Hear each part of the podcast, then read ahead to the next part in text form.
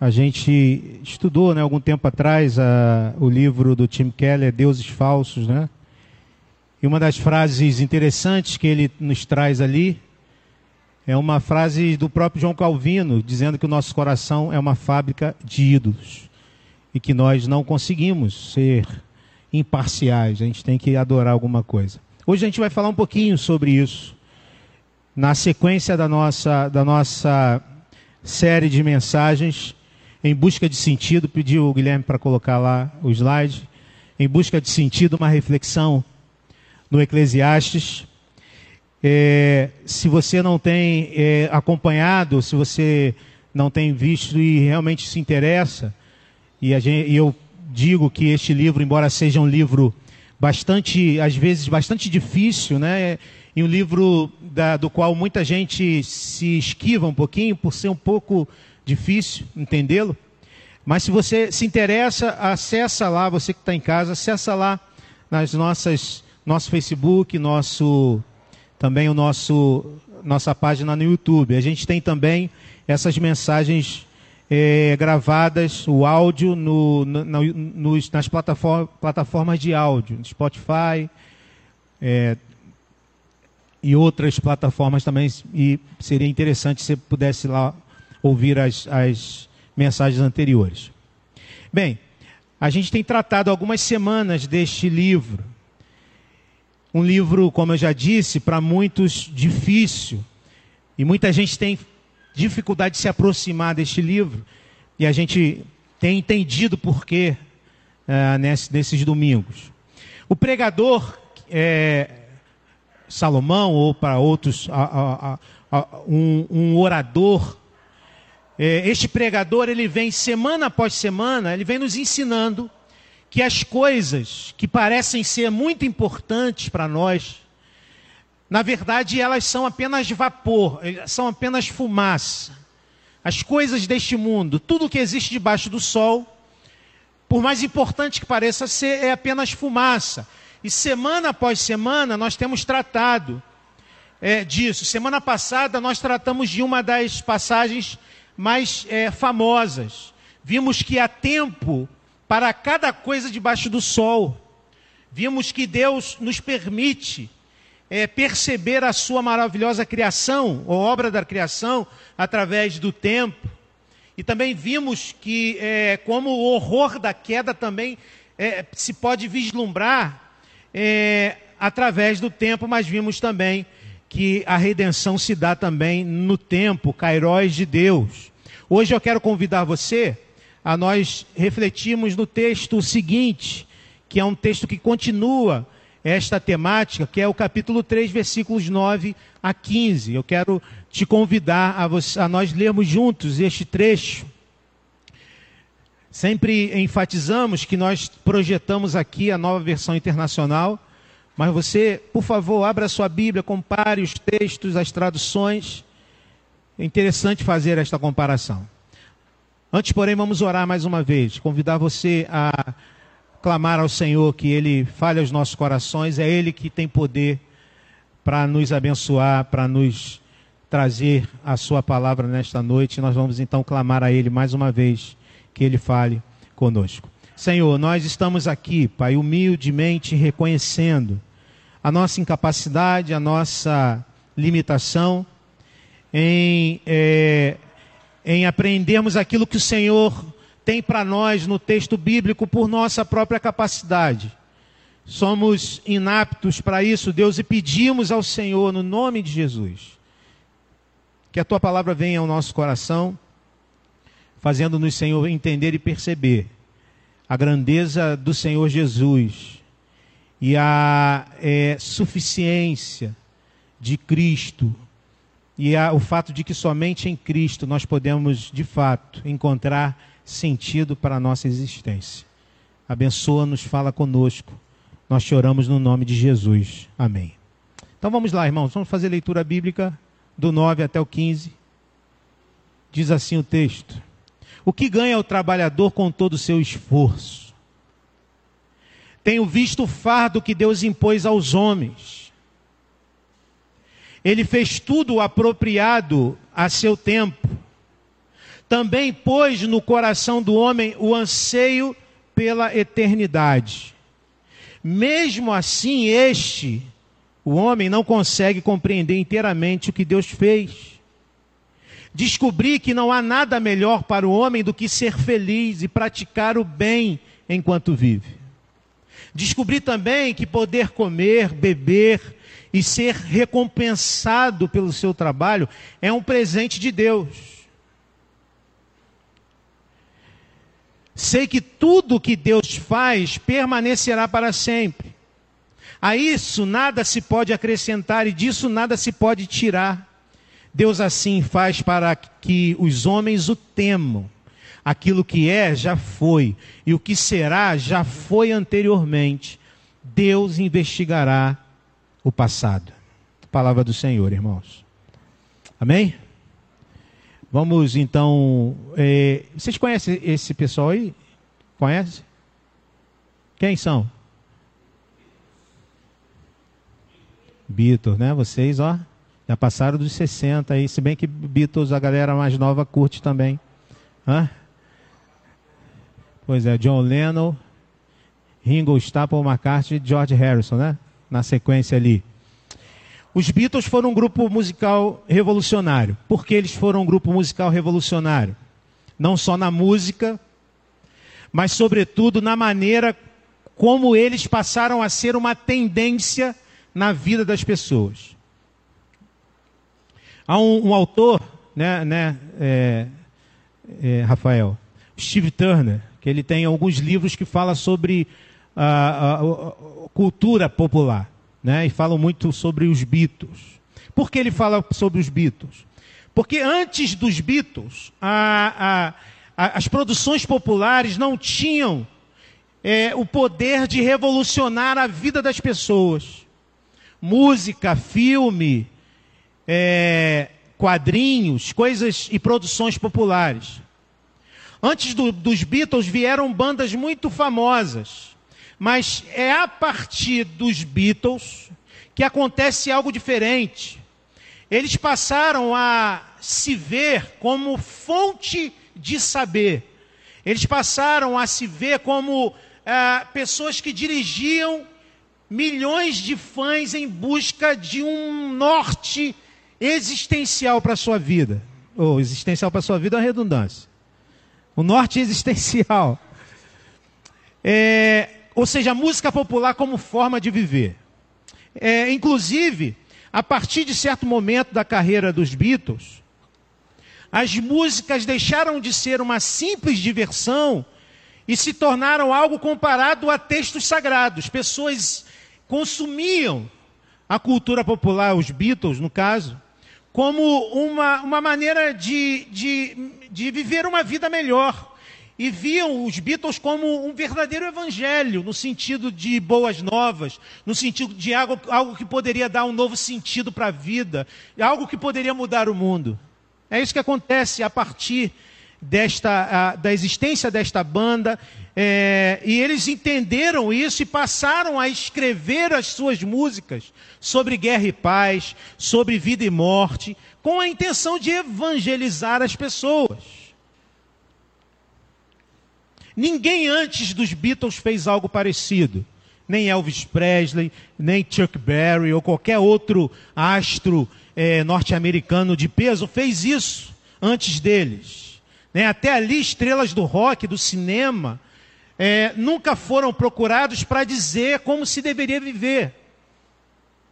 Uma das músicas que serviu de esteio, de vida, foi a música All You Need, All you need Is Love. Né, que a, a tradução é tudo o que você precisa é de amor.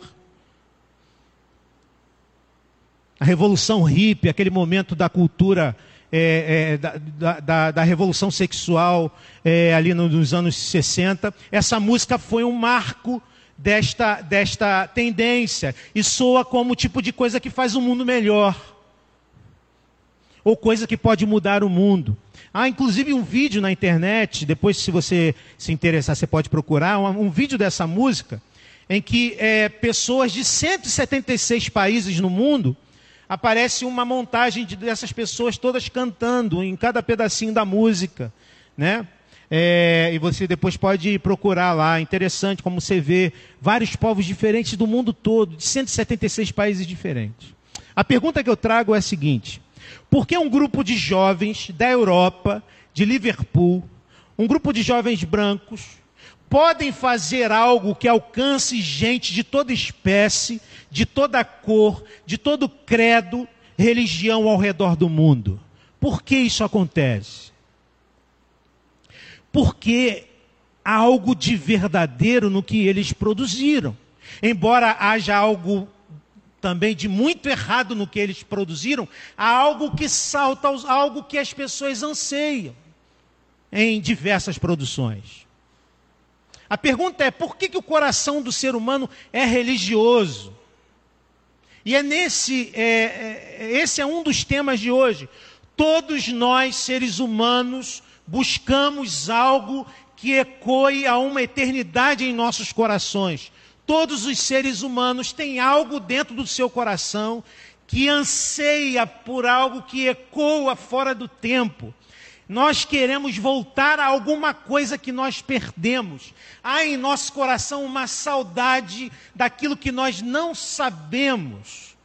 E nós sabemos agora que a saudade que temos é para algo antes de Gênesis 3 quando nós vivíamos em comunhão com Deus, quando nós estávamos em plena comunhão com Deus. Então a gente lembra que Deus planejou todas as coisas e fez o mundo, o qual, é, mesmo após a queda, nós conseguimos contemplar a majestade dele.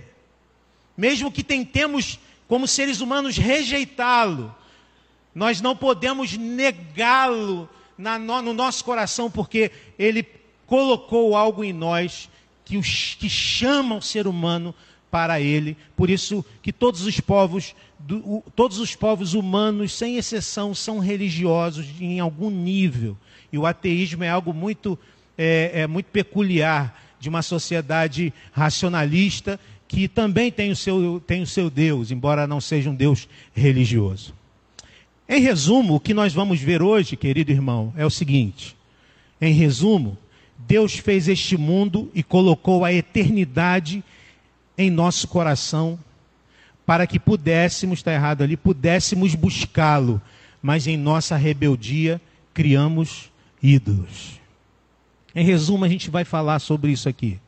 Deus fez este mundo e, e colocou a eternidade em nosso coração para que pudéssemos buscá-lo, mas em nossa rebeldia criamos ídolos. Eu quero então, irmãos, preparar mensagens no livro de Eclesiastes tem sido um grande desafio. Um desafio muito grande mesmo. É um livro realmente difícil. Mas é um livro que nos traz algumas verdades que às vezes são complicadas de encontrar, mas verdades que estão ali e o Senhor nos abençoa e nos ajuda. A primeira que eu quero compartilhar com você é esta.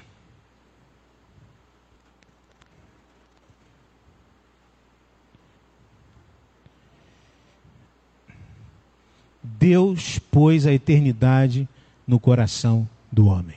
Os primeiros três versículos dizem: O que ganha o trabalhador com todo o seu esforço? Tenho visto o fardo que Deus impôs aos homens. Ele fez tudo apropriado a seu tempo, também pôs no coração do homem o anseio pela a eternidade. Como já dissemos, a passagem de hoje ela se encaixa como um complemento da mensagem passada. Lembram? Há tempo para tudo debaixo do sol. Né? E parece que no final das contas tudo, é, tudo será cancelado, porque se a gente nasce um dia a gente morre, se a gente planta para um dia colher e por aí vai. Ou seja, não há, não há, não há lucro em nada, tudo começa e termina. E a Bíblia nos mostra um Deus com pleno controle é, sobre todas as épocas e todos os tempos. Um Deus que tem todo o controle sobre todas as coisas, épocas e tempos. Um Deus que está é, é, realizando o seu propósito. Mas ele não nos dá e não nos ensina e não nos dá os pingos nos is. Nós ficamos sem entender muita coisa, embora a gente sabe, saiba que Deus controle todas as coisas. O sofrimento, o mal, a existência do mal, as coisas que acontecem na sua vida, a própria grandeza das coisas, nós ficamos sem entender. Ou seja, nós fomos feitos à imagem de Deus, e esta é uma verdade bíblica, e, e, e esta verdade nos ensina que não há criatura que possa entender a eternidade como nós. Os animais, os cavalos, os patos, os peixes, os répteis, eles não podem entender a eternidade como nós. E o pregador está ensinando justamente isso. Deus não somente designou cada tempo e época na história para cumprir o seu propósito, mas ele também colocou em cada coração um impulso um impulso que nos leva para além do temporal, um impulso que nos move na direção do eterno. Está em nossa natureza essa insatisfação frente ao temporal, frente àquilo que é passageiro, e um desejo de escapar dessa prisão rumo ao eterno, e por isso que há religião. Por isso que há religião. Alguns teólogos chamam de sensus divinitatis, ou, ou, ou um, algo em nós que nos faz, é, é, que nos faz desejar esta, é, é, é esta divindade, este que está para além do tempo. Tentamos então consolar o nosso coração com este anseio pela eternidade. Algo que todo ser humano experimenta porque é a imagem de Deus. Fome e anseio por algo que não seja fumaça que não seja vapor. Mas olha o que continua dizendo o verso 11. Ele diz: mesmo assim, mesmo que Deus tenha colocado no nosso coração o anseio pela eternidade, mesmo assim este não consegue compreender inteiramente o que Deus fez. Vivemos nessa tensão de que o Eclesiastes está falando desde o início. Nós fomos programados para buscar algo maior mas nós não encontramos neste mundo nada que nos satisfaça.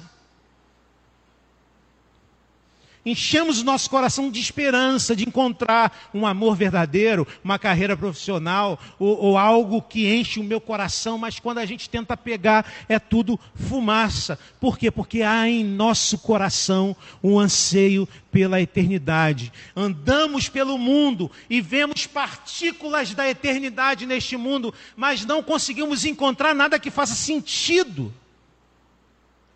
E esse impulso, irmãos, por algo maior faz com que a gente então torne fumaça em Deus. Que a gente então construa ídolos. Queremos o eterno, não achamos, então a gente lida com a fumaça como algo eterno. A gente liga, lida com o vapor como algo realmente é, que possa nos trazer é, total é, felicidade. Nosso coração não pode não adorar a algo. Daí nascem as infinitas religiões. É interessante isto. É interessante como até as religiões que se afastam de Deus, quando você vai é, buscar entendê-las, você vai ver ali partículas da eternidade presentes ali. É interessante a história do missionário Dom Richardson. Dom Richardson é, morreu recentemente, em 2018, um missionário canadense, professor, autor é, e palestrante trabalhou entre povos tribais da Nova Guiné Ocidental, lá na Indonésia, na hoje Indonésia. Ele, nessa, numa das tribos ali, Saui, ele aprendeu a língua e viveu com aquele povo. E ele se tornou, a cada dia que vivia com aquele povo, mais consciente do abismo que separava a sua cosmovisão, a sua maneira de ver o mundo, é, a maneira cristã de ver o mundo, e a cosmovisão do pessoal lá do Saui, que era totalmente diferente. Ensinando sobre a Bíblia, ele percebia, por exemplo, é, que nos olhos daqueles homens, Judas, não Jesus, era o herói dos evangelhos. Eles, quando ouviam a história, eles falavam: Judas é o herói, não Jesus. Jesus era ingênuo, é, digno de ser ridicularizado. Richards, então, é, descobriu que o que poderia se tornar uma analogia redentora, que apontava para o Cristo encarnado. E ele descobriu como através de um conceito do povo de Saui, o conceito da criança da paz. Eu vou te explicar isso. Três aldeias tribais daquela, daquele povo estavam em constante batalha no momento em que Richardson estava lá. E ele estava pensando em deixar aquela área, mas eles não queriam que aquela família fosse embora. Ele estava com seus filhos, sua esposa. É, e aí então o povo, Saul, é, nas aldeias de batalha, eles se reuniram. E eles decidiram que eles fariam paz com seus inimigos, que eles odiavam. E as cerimônias começaram é, com crianças sendo trocadas entre as aldeias. Um homem, então, em particular, correu em direção ao acampamento do inimigo e literalmente deu o seu filho ao inimigo odiado.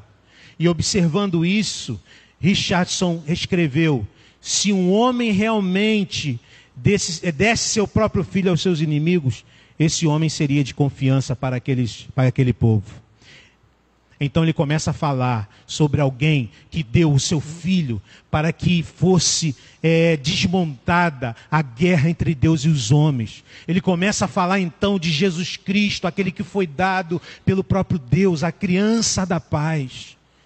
E a partir disso, pessoas daquela tribo começaram a entregar o seu coração a Jesus.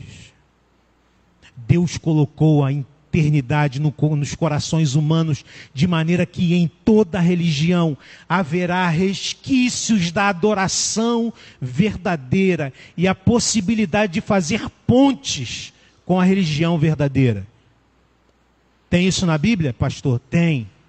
Atos dos Apóstolos 17. Paulo está no Areópago, em Atenas. Paulo vê vários altares aos deuses gregos mas um altar é um altar a Deus desconhecido. E Paulo vai dizer para aqueles homens no Areópago: Este Deus desconhecido de que vocês colocaram aqui, eu o conheço. E ele então vai citar um poeta estoico grego é, é, é, para dizer que aquele poeta e aquele poema era um anseio pelo Deus desconhecido, Deus eterno, o Deus de Israel, porque há em todo o coração o anseio da eternidade.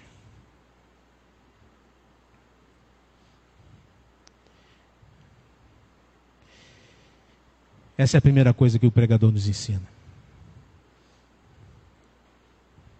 Há em todo o coração humano o anseio da eternidade. Porque todo homem, todo ser humano foi feito à imagem de Deus. E por mais que nós sejamos filhos da queda e haja em nós o pecado fundamentado, há em nós também a imagem de Deus. Primeira lição, então, Deus pôs a eternidade no coração do homem. A segunda, a segunda lição que o texto nos traz, embora Deus tenha colocado a eternidade no coração do homem, o homem busca exercer e experimentar essa eternidade não por meio de Deus, não buscando Deus, mas por meio de suas criações. Veja o que o texto diz nos versos 12 e 13: Descobri que não há nada melhor para o homem do que ser feliz e praticar o bem enquanto vive. Descobri também que poder comer, beber, ser recompensado pelo seu trabalho é um presente de Deus. O pregador está falando o seguinte, irmãos: eu já percebi que não tem nada melhor nesse mundo como imagem de Deus que eu aprenda a aproveitar do que Ele me deu no tempo que tenho. Que eu desfrute de, daquilo que Deus me deu no tempo que eu tenho. Lembram que eles havia, ele havia falado sobre o trabalho, diversão, sobre é, essas coisas como frustração. Mas agora ele diz que não há nada melhor do que aproveitar dessas coisas que Deus deu e que não há nada melhor do que aproveitar na perspectiva de que foi Deus quem deu aquilo. O que ele está dizendo então é isso, junto com a frustração da incompletude, temos a percepção da eternidade ao lidarmos com essas coisas. Ou seja, nós fomos feitos com o anseio da eternidade no coração, mas as coisas debaixo do sol não podem satisfazer esse anseio. E o que, que a gente faz para lidar com este impulso? Irmãos, nós criamos substitutos, nós criamos ídolos, nós criamos simulacros deste Deus eterno a partir das coisas debaixo do sol. Semana após semana eu tenho trazido aqui, e isto é proposital, tenho trazido exemplos de produções culturais que, de certa maneira, trazem pequenos vislumbres deste anseio. Ou seja, a eternidade no coração do homem que impulsiona o homem a Deus. A imagem de Deus em nós nos faz pessoas criativas. Só nós temos a condição de criar, porque somos a imagem de Deus. O ser humano, ele então cria coisas e começa então a adorar essas coisas como deuses. Essa é a história da filosofia. Essa é a história das artes. Nós queremos liberdade e, em nome da liberdade, fugimos de Deus, a fonte de toda a liberdade. Nós queremos amor, mas nós queremos amar do nosso jeito e nós fugimos daquele que é o próprio amor. Nós queremos beleza, mas fugimos de Deus porque queremos ser a referência de toda a beleza. Você entende isso? Que nós então criamos substitutos, criamos ídolos. Porque todas as criações humanas têm esta marca, a marca da imagem de Deus, a marca é, e vive nessa tensão. Embora a ponte para a eternidade, ela é feita por criaturas corrompidas e apontam para a queda.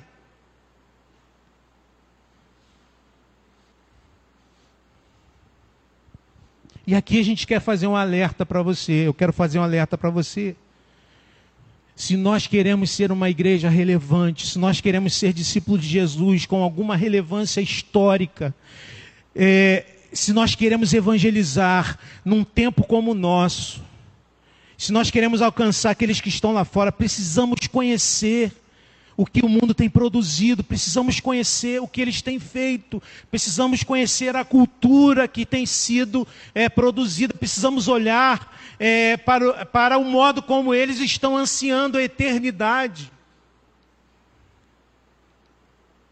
Quando nós trazemos elementos da cultura para a nossa reflexão, o objetivo é este: entendermos para onde se move o anseio dessas pessoas. Entendemos o que elas estão é, é, ansiando, percebemos esses pontos de contato com a cultura, para podermos então criar meios relevantes para comunicar o Evangelho. E mesmo que tenhamos que virar do avesso, precisamos fazer isto. Vale a pena investigar este mundo caído, vale a pena procurar os resquícios da glória de Deus, como Paulo fez em Atenas, olhando para cada uma daquelas imagens, é, daqueles ídolos dos romanos, dos, dos, dos gregos, para através daquilo, procurar uma maneira de falar sobre o Cristo é, das Escrituras. Steve Turner, Rafael, cadê o Rafael? Está lá, papai, escrevendo sobre os Beatles, ele mostra como a cultura pop e seus produtos é, tomaram o lugar da religião no coração das pessoas. E ele faz uma comparação interessante com o paganismo. Ele pega a figura do xamã. Você já ouviu falar no xamã? Das, da, de religiões pagãs? O que, que é o xamã?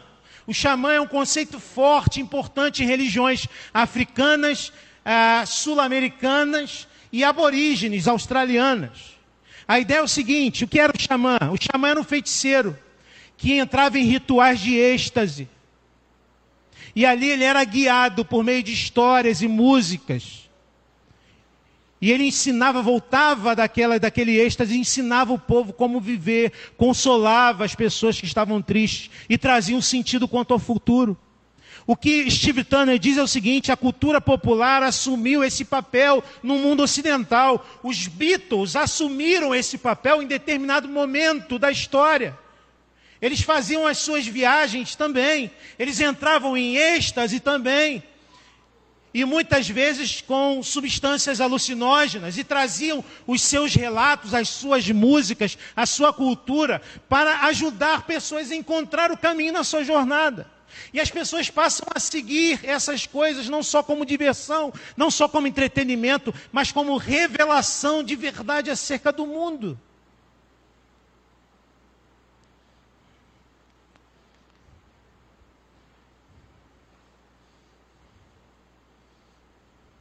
Mas os Beatles são apenas um exemplo disso. A nossa arte é sempre uma maneira de tratarmos e dar sentido à vida.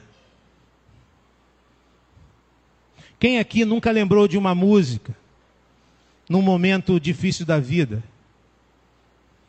Quem nunca lembrou de uma cena de filme para resolver uma situação, nem que seja a situação amorosa? Casal que fez aniversário de casamento ontem.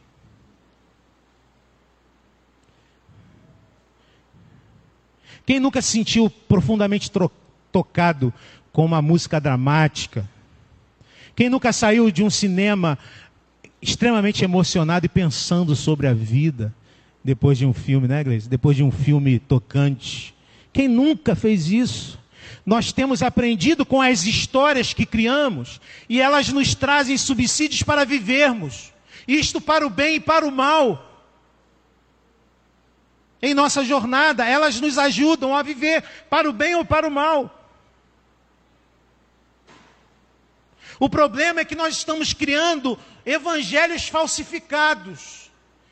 Nós estamos colocando o nosso coração em evangelhos falsificados, ou seja, construções humanas que, que dizem para nós que nós podemos ser felizes e mudar o mundo. E aqui eu vou entrar numa questão polêmica, segura aí.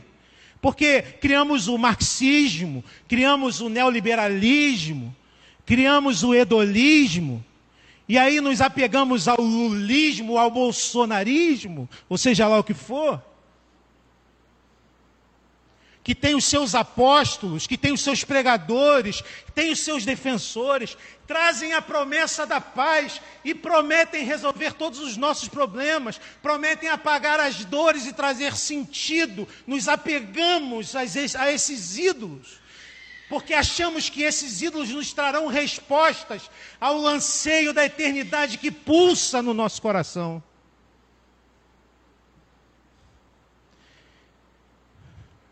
Irmãos, a história da humanidade é a tentativa de criar substitutos para o Evangelho.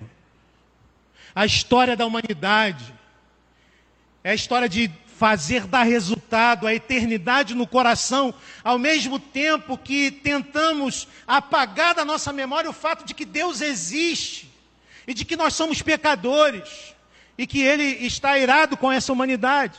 E assim a gente vai seguindo. Por isso que a gente canta a canção dos Beatles e temos a sensação de que a vida vai mudar.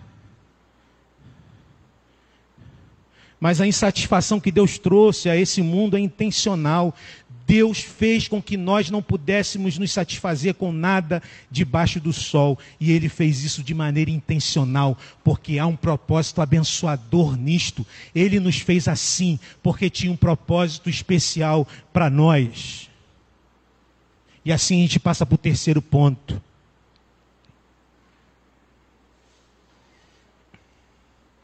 Deus criou o mundo e após a queda sabia que nada debaixo do sol nos traria significado eterno. E isso foi intencional. Para quê, irmãos? Para que em Jesus Cristo é, é, possamos encontrar o caminho da eternidade para os nossos corações. Somente em Jesus Cristo nós encontramos o caminho da eternidade para os nossos corações. Somente em Jesus Cristo nosso coração se aquieta diante da insatisfação que o próprio Deus colocou diante do nosso coração. Ou nós encontramos este sossego, esta calmaria, esta tranquilidade, essa satisfação em Cristo, ou não encontraremos em mais nada. Sei que tudo que Deus fez permanecerá para sempre. E a isso nada se pode acrescentar, e disso nada se pode tirar. Deus assim faz para que os homens o temam. Aquilo que é já foi, o que será já foi anteriormente. Deus investigará o passado. Você nota aqui no versículo 14, o texto diz que Deus fez tudo eterno e fez para que os homens temessem.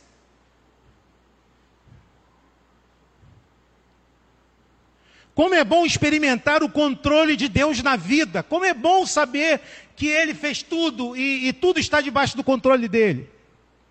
Porque quantas vezes nós nos frustramos com o tempo? Aquele homem, ônibus perdido, aquela promoção no trabalho que não vem na hora que precisamos, aquela sensação, estou no lugar errado na hora errada. E aí a gente entende que Deus fez tudo no seu tempo. Há tempo para todo o propósito de Deus debaixo do sol. Deus fez o mundo assim, como fumaça. Mas Ele deixou suas pegadas para que nós percebêssemos as suas digitais. Que as suas digitais não fossem ah, é, apagadas, para que o temêssemos. Porque, irmãos, o que, tudo que há de bom e de belo nesse mundo foi feito por Ele. Tudo que, é, é, o que nos remete à eternidade foi feito por Ele para quê, irmãos? Para que você se lembrasse que precisa dele. Cada momento na sua história em que você tem que lidar com uma partícula da eternidade, você tem que lidar, porque Deus fez assim, e Deus fez assim para que você se lembrasse dele.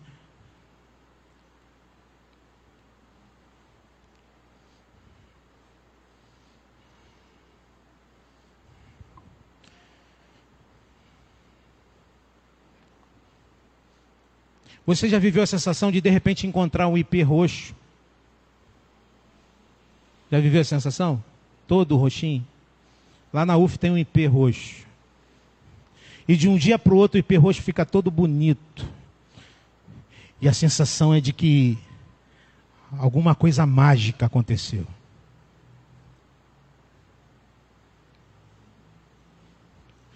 O seu coração se alegra diante daquilo. Isso é projetado por Deus para levar o seu coração a Ele. Cada vez que você ouve uma música, e esta música te faz trazer algo de abençoador ao seu coração, uma melodia que, que, que encontra a sua alma, uma, um, conteúdo, uma, uma mensagem que vai lá dentro do seu coração. Cada vez que um livro te diverte, cada vez que um filme te emociona, tudo isso deveria ser, irmãos, uma experiência para nos fazer lembrar de quem é Deus e para fazer com que pudéssemos temê-lo. Ou seja, tudo isso deveria encher o nosso coração de reverência à grandeza, à, à eternidade, à beleza e o amor de Deus a santidade de Deus, tudo que vemos neste mundo e que salta ao nosso coração, os nossos olhos, tudo de bom e belo que o mundo nos é, se manifesta aos nossos sentidos, deveria, porque esta é a vontade de Deus, nos levar a adorá-lo, a bendizê-lo com toda a força do nosso coração.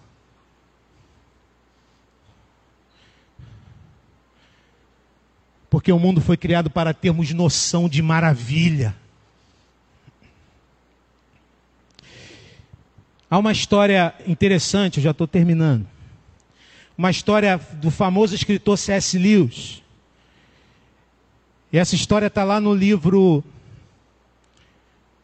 No livro Surpreendido pela Alegria, do C.S. Lewis, que é uma autobiografia. Se você quer conhecer essa história melhor, procura o livro. É uma excelente leitura. C.S. Lewis ele era um descrente longe de Deus, ele era zombador do Evangelho. Na, na, na infância, ele teve uma experiência de maravilhamento. Sentiu maravilhado por um jardim miniatura que foi criado pelo seu irmão. Vendo o jardim, algo ecoou de maneira estranha e profunda no coração dele.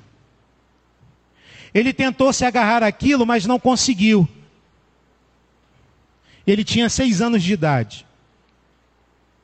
Depois ele falou que lendo o livro teve a mesma sensação de maravilha. E passou a buscar em leituras de ficção, em poesia épica, em lendas nórdicas antigas, aquele, aquele sentimento que ele sentiu quando viu o jardim, quando ele sentiu quando leu outros livros. Aquele gozo. Da casa dele ele via paisagens de montanhas na Irlanda e, e, e, e ouvia músicas onde ele, é, é, ele se dava com esses vislumbres dessa maravilha que ele não entendia o que, que era. Mas nada daquilo ele podia agarrar. Tudo fumaça. Aquilo desaparecia, ele ficava triste, porque não podia tomar posse daquilo. Ele serviu na Primeira Guerra Mundial. E nas trincheiras da guerra, ele se lembrava da sensação de maravilha que ele tinha enquanto presenciava o horror da guerra. Que contraste.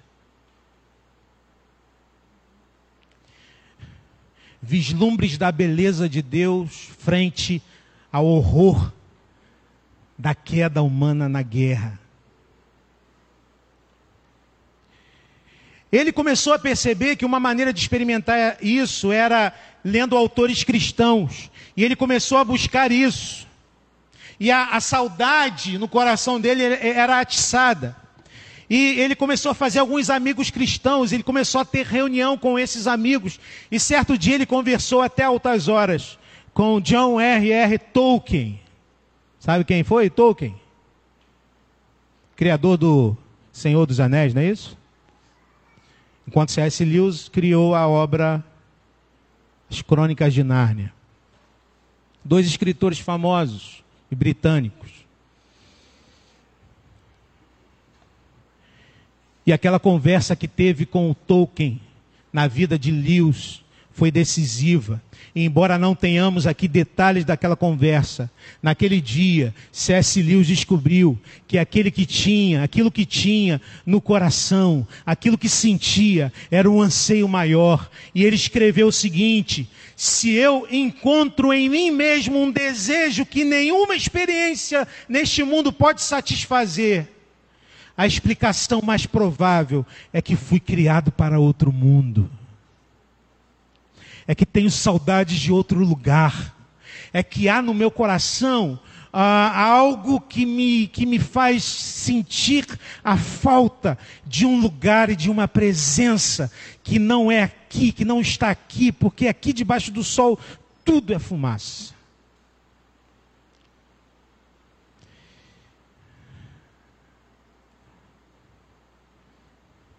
Os livros, as músicas, os saberes, que parecem nos prometer termos encontrado isso, nos trairão, irmãos. Por quê?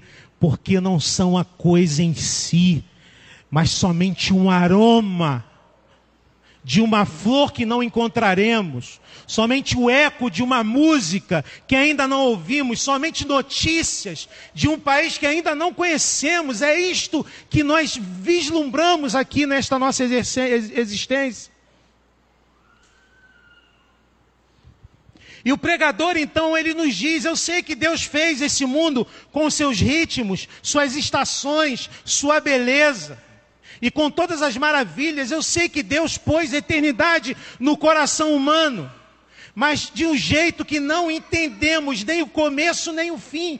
Nós não entendemos o começo e o fim. Ele fez isso para que o nosso joelho se dobrasse diante dele. Meu querido irmão, é assim que Deus faz na sua vida, na minha vida. Há tempos de rasgar, há tempos de coser, de costurar. Há tempos de abraçar e tempos de deixar de abraçar. Há tempos de sorrir e há tempos de chorar. Deus tem feito uma tapeçaria com a sua vida, para que você venha temê-lo, para que você venha a reverenciá-lo, para fechar, ele diz no verso 15: ele fala sobre a repetição das coisas próprias deste mundo debaixo do sol, mas ele termina com essa expressão: Deus investigará o passado. Na NVI, na ARA, Deus fará renovar-se o que se passou. Na Bíblia de São Pastoral Católica, Deus busca aquilo que foge. Ou seja, em outras palavras, Deus irá renovar o que passou, Deus trará de volta aquilo que se perdeu, aquilo que ficou para trás, e que, e que parece não haver mais esperança de resgate. Deus irá renovar. Como assim Deus irá renovar? Deus fez o mundo como é, mas deixou no coração do homem a semente da eternidade. Nós vislumbramos flashes da eternidade. Há em nosso coração um anseio por Deus. Há uma saudade de algo que não conhecemos. Há a saudade do jardim. Há a saudade da companhia diária de Deus. A saudade da comunhão plena com Ele. Que Ele restaurará e que Ele trará de volta. É a promessa dele. Nós vimos aqui no texto de Apocalipse que Deus está fazendo novas todas as coisas, novos céus, nova terra. Sim, lá nós entenderemos melhor o que Deus está fazendo. A saída para a agonia do coração humano, que não se satisfaz com os ídolos, com as coisas criadas, é entender o fim e o começo. É entender o fim e o começo. Como fazer então, irmão, se não conseguimos isso? E a boa nova é esta: aquele que é o fim e o começo, aquele que é o Alfa e o Ômega, se fez homem e morreu por mim e por você. Aquele que é o começo e o fim, se fez homem e morreu por nós.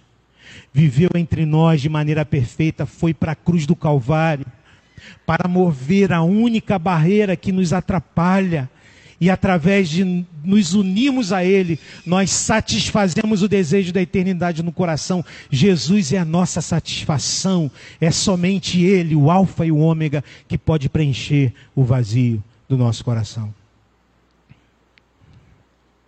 Você não conhece o princípio e o fim, eu não conheço o princípio e o fim, mas nós temos no nosso coração aquele que é o Alfa e o Ômega, o começo e o fim. Para fechar, já passei do horário. Em 1969, os Beatles estavam esmagados pelas brigas internas.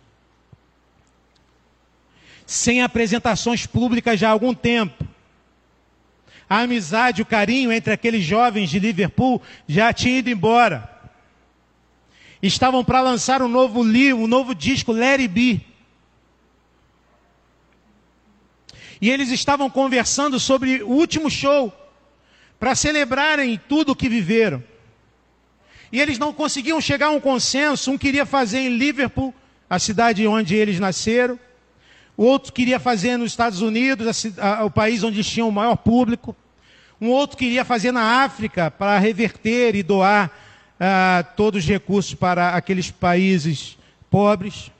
E a solução foi interessante. Eles foram para o terraço do prédio. E ali é uma foto desta última apresentação. E tocaram lá. Tem a gravação no YouTube também. E ao, aos poucos as pessoas foram chegando. Os Beatles começaram a tocar no terraço de um prédio. Imagina, as pessoas começaram a chegar. E a polícia chegou também. E foi uma confusão. 30 de janeiro de 1969. Uma das músicas que eles cantaram, de John Lennon, Don't Let Me Down, não me desaponte. E esta música era uma música para Yoko Ono, a sua a paixão da vida de é, John Lennon. E ele fala na música que o amor livre não me desaponte. Esta música era o seguinte: Yoko, Yoko, não me desaponte. Yoko, que o seu amor não me desaponte. Mas essa música também tinha ligações a uma das drogas que John Lennon usava neste momento, a heroína. Yoko Ono, não me desaponte. Heroína, não me desaponte.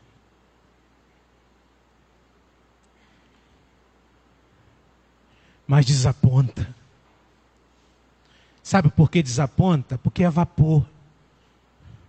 Porque é fumaça. Se você tem colocado a sua vida nessas coisas, amores, casamento, filhos, namoro. Se você tem colocado a sua vida nessas coisas, realizações pessoais, carreira profissional, empreendimento. Se você tem colocado a sua vida nessas coisas, posses, dinheiro, poder, status, uma hora ou outra, você vai se desampontar, porque essas coisas vão se tornar um agridoce concerto no telhado que desaparecerá. Mas ele, o Alfa e o Ômega, ele está consertando todas as coisas. E a eternidade está no seu coração, chamando você para Deus. Deixe então de se esconder de Deus.